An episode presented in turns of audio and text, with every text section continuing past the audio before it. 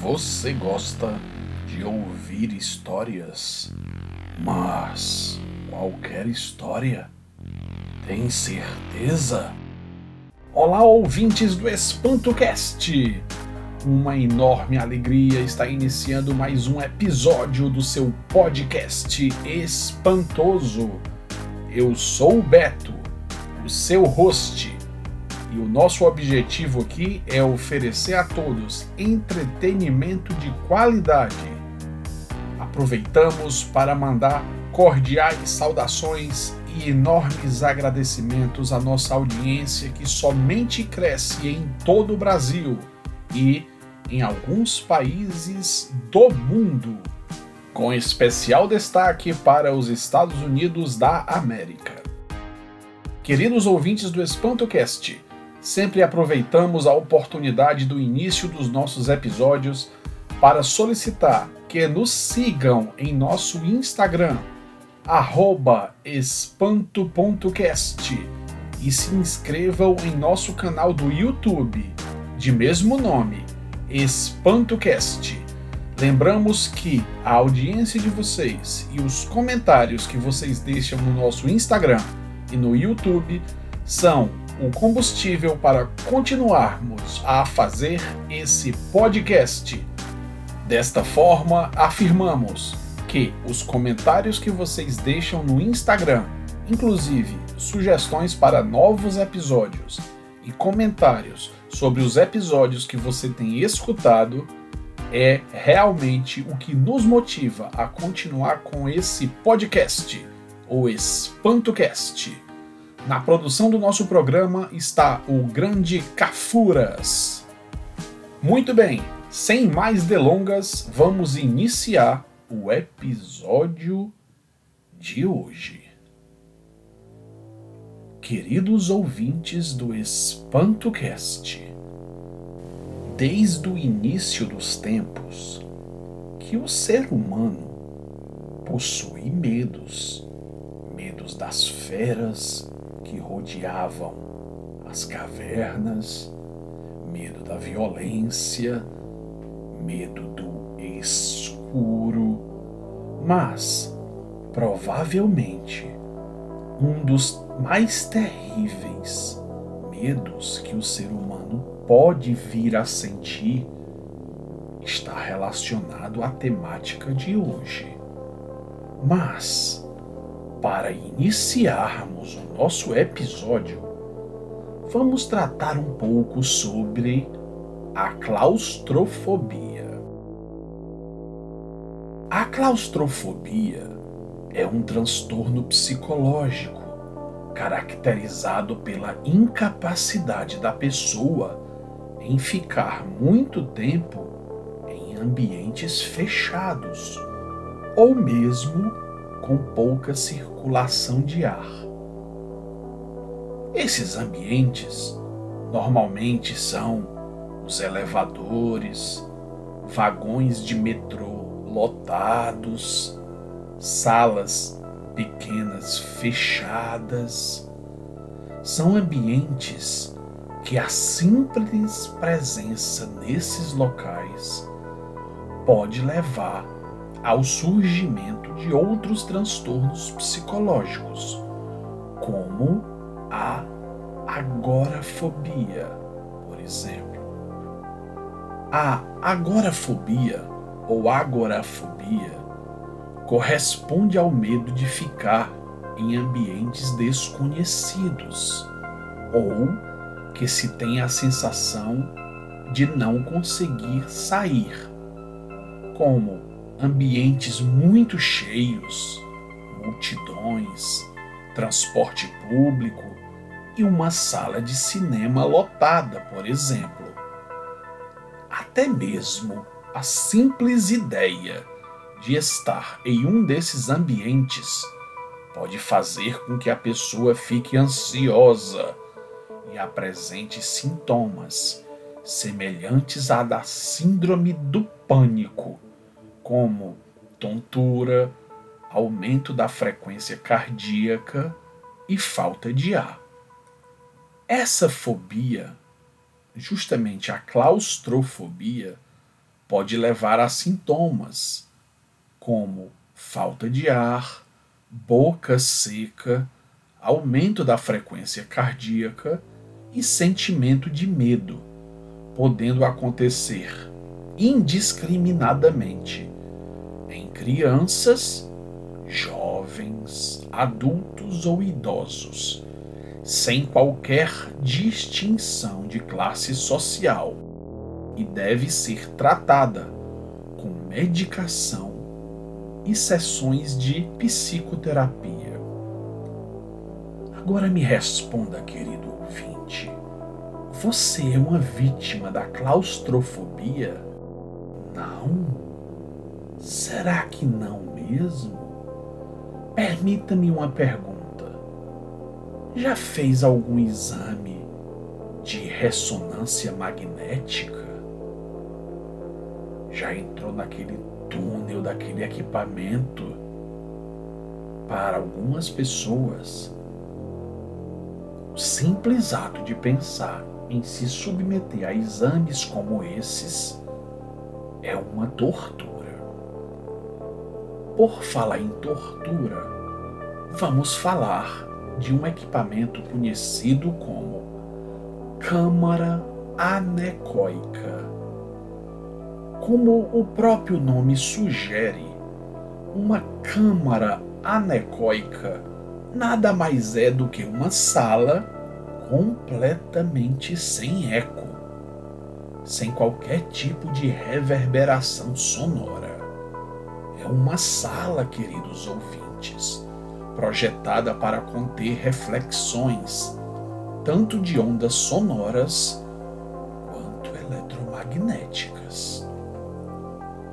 As câmaras anecoicas também são isoladas de fontes externas de ruído. De acordo com as pesquisas, nessas câmaras há a eliminação de 99,99% de qualquer ruído externo. O fato é que, queridos ouvintes, essas câmaras são tão silenciosas que o indivíduo ali dentro começará em poucos segundos a ouvir seus batimentos cardíacos. Eu falei ouvir e não simplesmente perceber. Em menos de um minuto, ouvirá nitidamente o fluxo de ar entrando e saindo de seus pulmões e seus intestinos funcionando. Em poucos minutos estará escutando seu estômago. Pessoas que relataram ouvir os próprios rins filtrando o sangue. Nessas câmaras anecoicas, o silêncio é tão desnorteante que, em menos de 30 minutos naquele local, você não conseguirá mais sequer ficar de pé. Mas por que isso? Acreditem, a imersão, a permanência em uma câmara anecoica é algo tão desorientador que ninguém consegue permanecer lá por mais de 45 minutos. Caso insista, poderá sofrer danos irreparáveis em seu juízo. A despeito de toda a ciência da acústica e da engenharia do som por trás dessas câmaras, os avanços que pode oferecer aos mais diversos ramos da ciência, não se pode negar, queridos ouvintes, que as câmaras anecoicas têm sido utilizadas como um instrumento, digamos, de convencimento a que certas pessoas contem a verdade sobre quaisquer fatos que se pretenda descobrir. Muito embora sejam surpreendentes essas informações, imagine-se agora, caro ouvinte, sendo dado como morto e ser enterrado ainda estando vivo.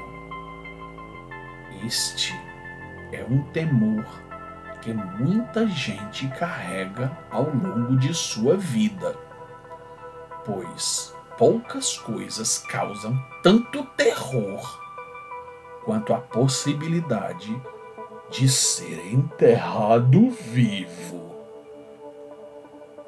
Agora me permitam uma questão. Você já ouviu falar sobre a catalepsia?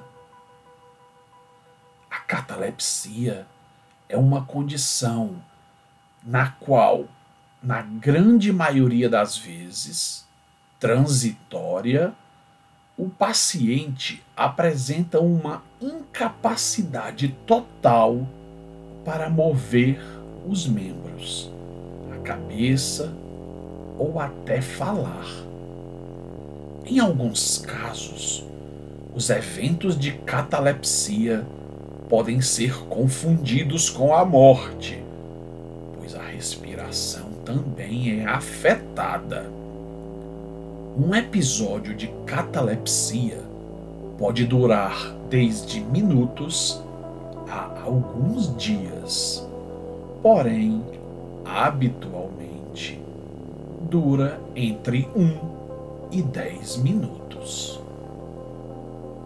A história mostra que no século XIX já existiam descrições de casos de pessoas que foram enterradas vivas, quando, na verdade, não estavam mortas, por óbvio, estavam passando pela catalepsia patológica, o que, atualmente, pelo menos em teoria, não seria possível de ocorrer levando em consideração o conhecimento clínico e técnico para realizar um diagnóstico preciso de que determinado indivíduo realmente está morto.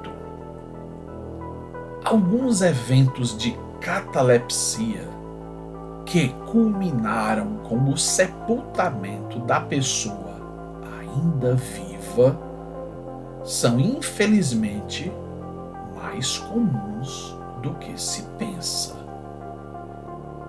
Apresentamos, apenas como ilustração, três casos, os quais foram apresentados pelo History Brasil.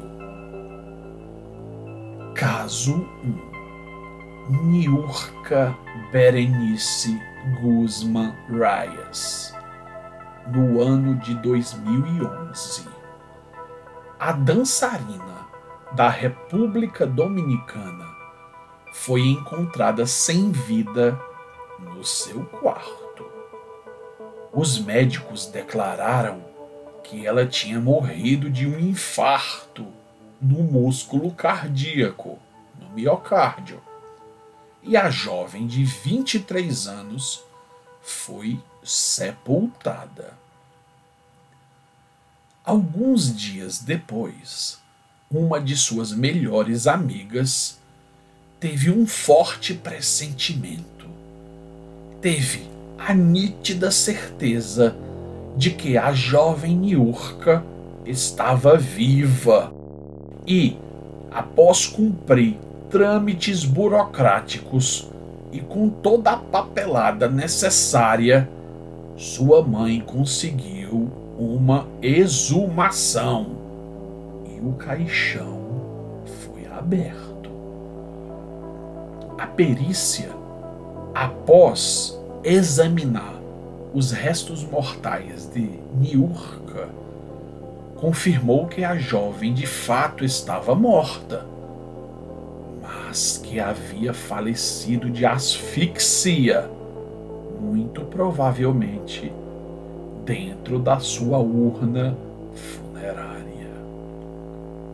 Caso 2 Octavia Smith Hatcher Uma estranha doença assolou o condado de Pikeville, nos Estados Unidos da América, no remoto ano de 1891. As vítimas caíram em um coma profundo, que depois ficou sabido que era transmitido pela mosca Tsetse. Octávia foi a primeira a ser afetada pelo estranho quadro clínico e os médicos da cidade a declararam morta. Quando seu marido, desesperadamente, pediu que exumassem seu caixão, ele se deparou com uma cena arrepiante. As mãos de sua esposa estavam dilaceradas de tanto arranhar e bater no caixão, tentando sair, e em seu rosto era ainda possível observar uma perturbadora expressão de horror. Caso 3 Rufina Cambaceres A jovem argentina foi encontrada morta em seu quarto na manhã em que completaria 19 anos. Os relatos da época falam que na noite seguinte ao seu enterro, o coveiro do cemitério ouviu ruídos provenientes de seu túmulo. Ao chegar ao local, encontrou a menina no chão, com o rosto coberto de sangue. Aparentemente, a jovem Rufina Cambaceres despertou de sua catatonia dentro do caixão e, embora tenha conseguido escapar, morreu de um infarto minutos depois, já na superfície, supostamente muito assustada. Queridos ouvintes, além das manifestações patológicas inerentes ao próprio indivíduo, o contato com a já citada mosca Tsetse sé, ou mesmo com a tetradotoxina, que é uma neurotoxina produzida nas gônadas e vísceras de alguns peixes, como por exemplo o baiacu ou mesmo produzidas pelo polvo de anéis azuis, ou até mesmo com certas espécies de aracnídeos. Fato é que, queridos ouvintes, é meio que um alívio a ciência realmente ter evoluído para que estados catatônicos causados pela catalepsia não sejam confundidos com morte, pois a chance de ser sepultado vivo num evento desse tipo, caso não se passe por um exame mais minucioso, é considerável. Queridos ouvintes do EspantoCast, esperamos sinceramente que a história de hoje não tenha deixado todos tão preocupados. Afinal, não vivemos mais no século XIX. A medicina evoluiu bastante e eventos desse tipo entendemos que cada dia que passa são mais raros. Estamos encerrando mais um episódio. Novamente agradecemos a audiência e o carinho de todos pedimos que nos sigam em nosso Instagram, no arroba espanto.cast e se inscrevam em nosso canal do YouTube, de mesmo nome, EspantoCast. Solicitamos que deixem mensagens, afinal, O feedback de vocês é o combustível que precisamos, é a motivação que necessitamos para continuarmos firmes em nossa meta de oferecer entretenimento de qualidade através do EspantoCast, o seu podcast espantoso. Quanto a mim, só me resta nesse momento desejar a todos uma boa noite. Será?